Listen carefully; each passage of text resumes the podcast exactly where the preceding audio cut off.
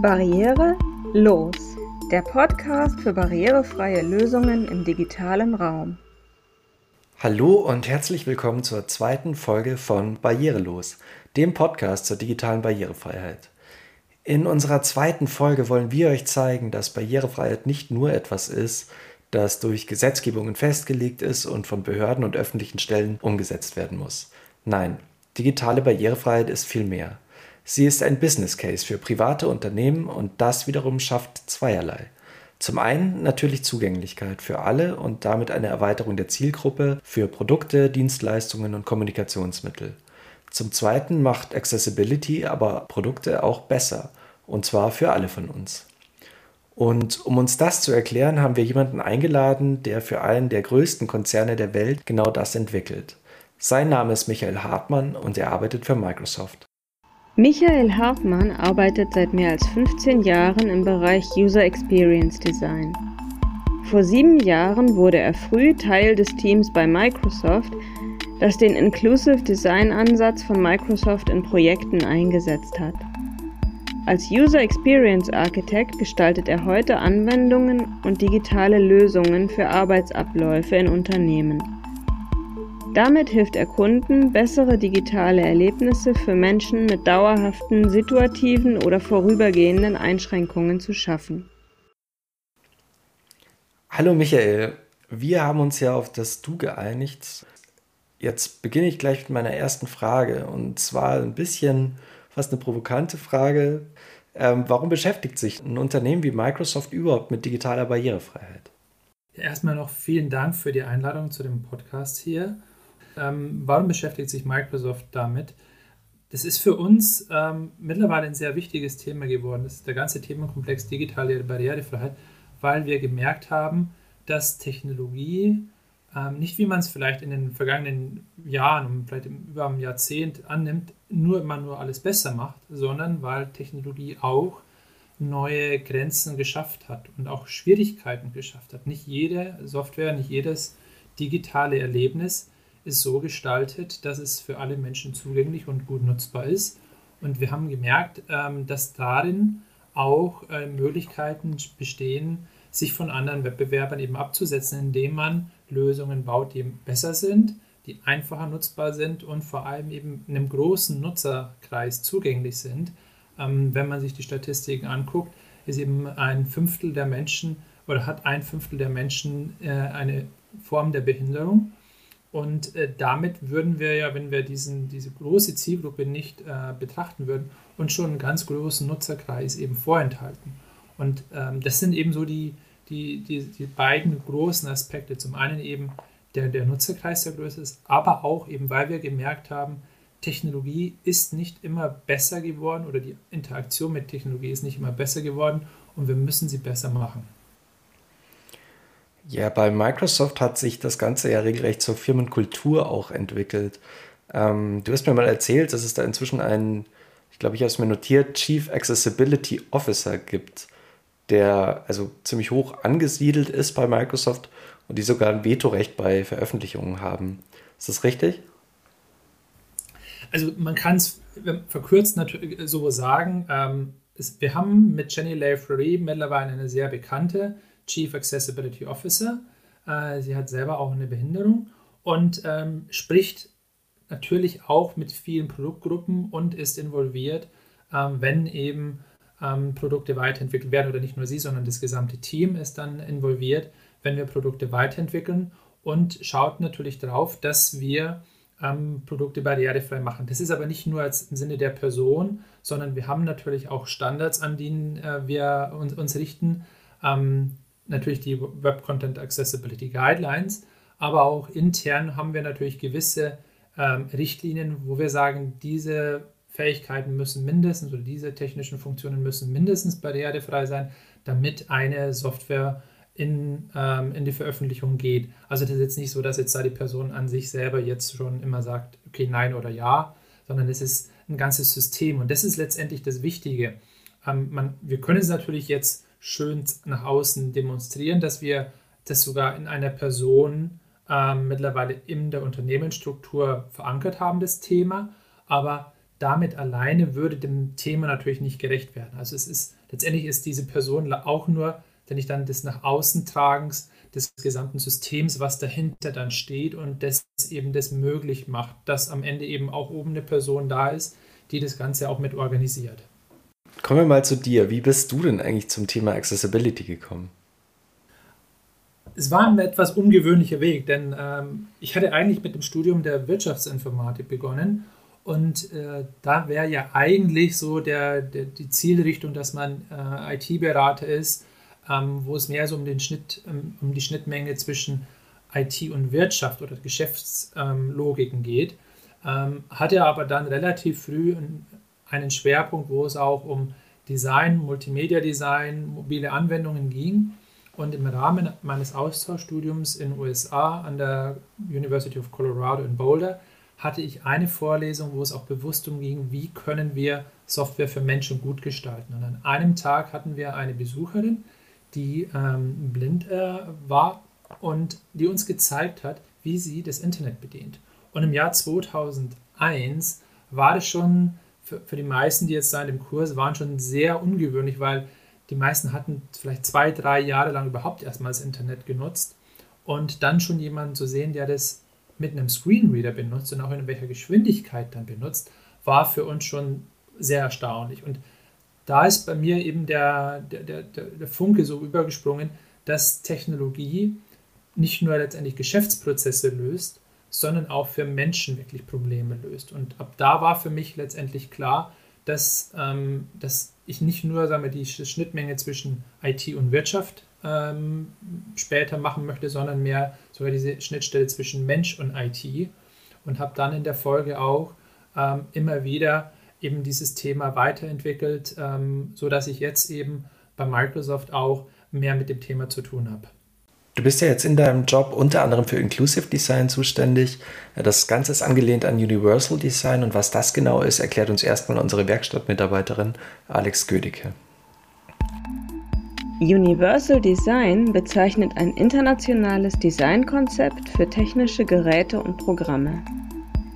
Der Schwerpunkt ihrer Gestaltung besteht darin, diese Systeme für die meisten Menschen ohne weitere Anpassungen bedienbar zu machen. Für Menschen, denen dies trotzdem nicht möglich ist, wird auf Kompatibilität mit zusätzlichen Hilfsmitteln geachtet. Ja, erklär uns doch vielleicht nochmal in deinen Worten, was genau Inclusive Design für Microsoft bedeutet. Genau, also wir haben vor knapp fünf, sechs Jahren ähm, bei Microsoft intern uns damit beschäftigt, wie können wir digitale Erlebnisse, also nicht nur letztendlich eine, eine Anwendung an sich, sondern das gesamte digitale Erlebnis, wie können wir das so gestalten, dass es am Ende besser nutzbar ist weil, wie ich vorher schon meinte, es ist nicht nur eine einzelne Person, sondern es ist meistens ein System und dazu gehört oft auch ein Prozess. Wie kann man so einen Prozess so gestalten? Und da haben wir uns intern, ähm, also gab es intern ein Team, das hat sich auch mit ein paar Universitäten zusammengetan.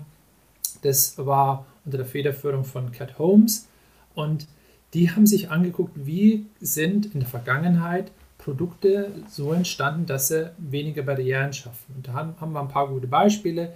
In Amerika gibt es zum Beispiel die Firma Oxo, die Haushaltsgeräte oder Küchengeräte macht, die für Menschen zum Beispiel mit Arthritis sehr viel leichter nutzbar sind und haben uns dann eben angeguckt, was haben die Menschen oder der, der Prozess darum, was war da so anders, dass es am Ende zu diesem guten Produkt oder zu diesem besseren Produkt wurde.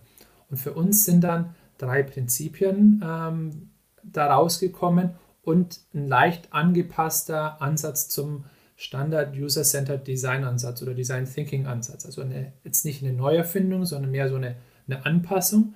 Und wir haben das dann halt eben unsere Inclusive Design Methode genannt, mit der wir versuchen, die Wahrscheinlichkeit einer wirklich gut bedienbaren und auch ähm, für viele Menschen nutzbaren Anwendung oder ein digitales Erlebnis ähm, besser zu gestalten.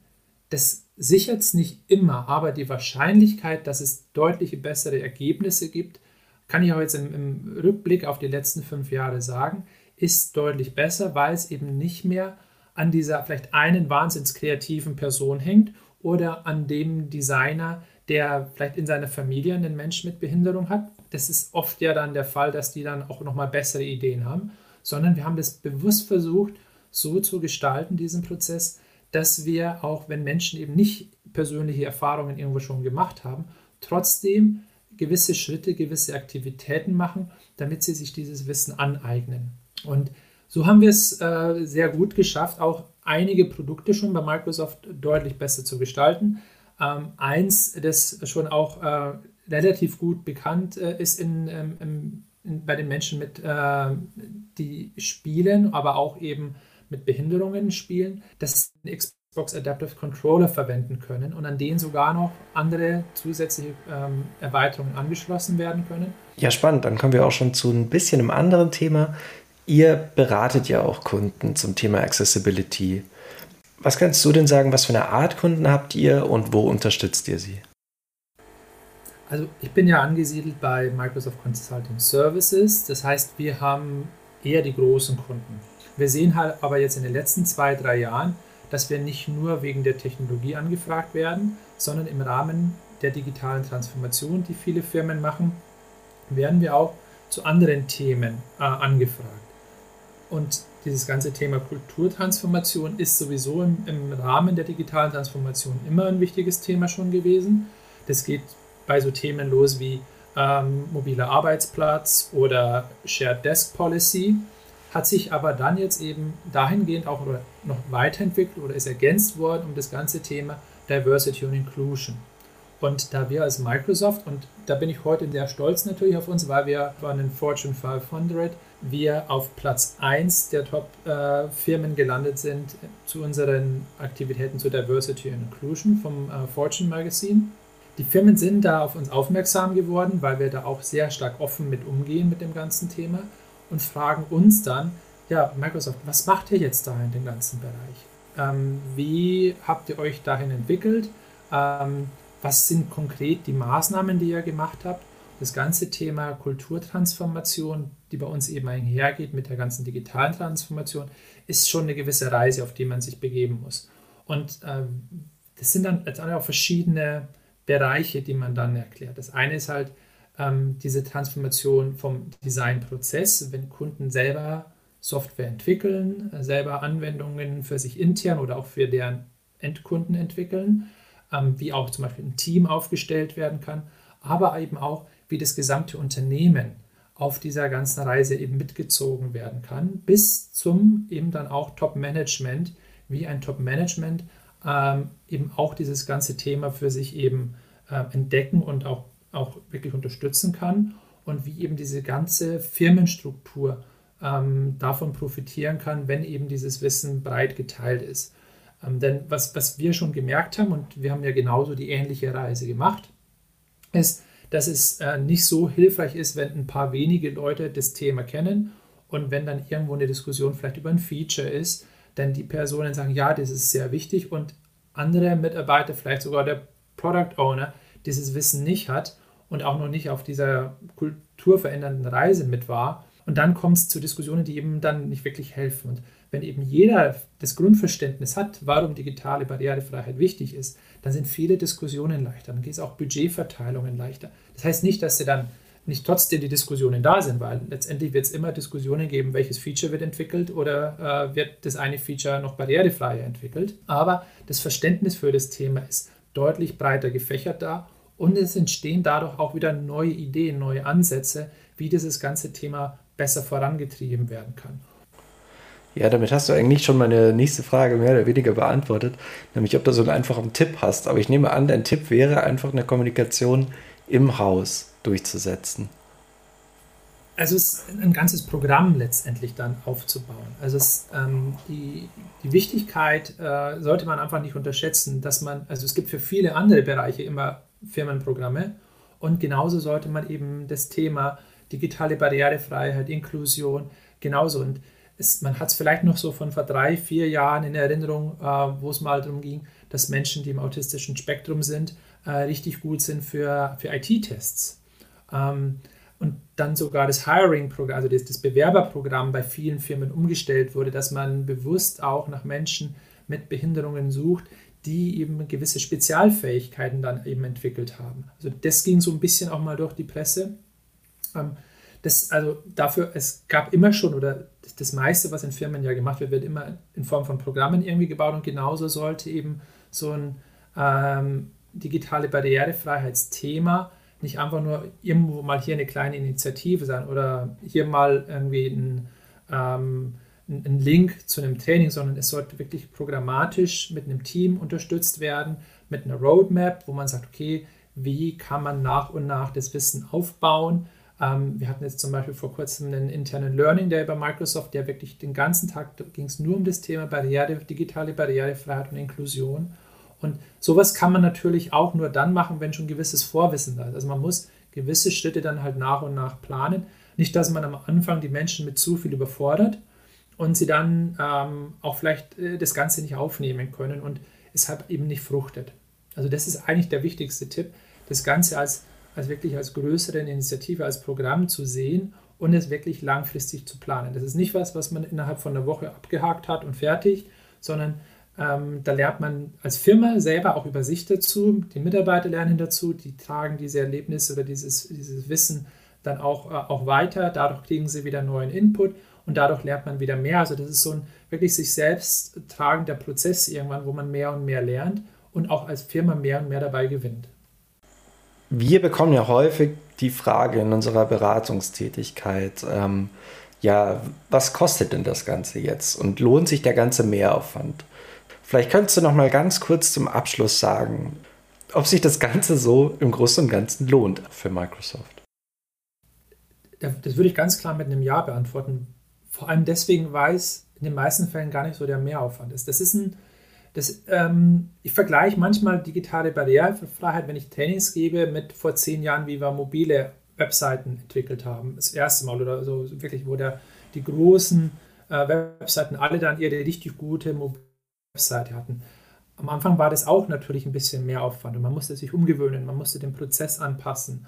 Aber irgendwann hatte jeder dieses Verständnis und dann war es gar nicht mehr so viel mehr Aufwand. Und ähm, wenn man es mal mit in einem anderen Bereich nimmt, mit Barrierefreiheit beim Gebäudebau, ähm, man muss heutzutage einem Architekten kein Geld mehr geben, wenn ich jetzt ein Bürogebäude baue, dass er Barrierefreiheit mitdenkt, weil es da ja auch zum Beispiel gewisse Verordnungen gibt.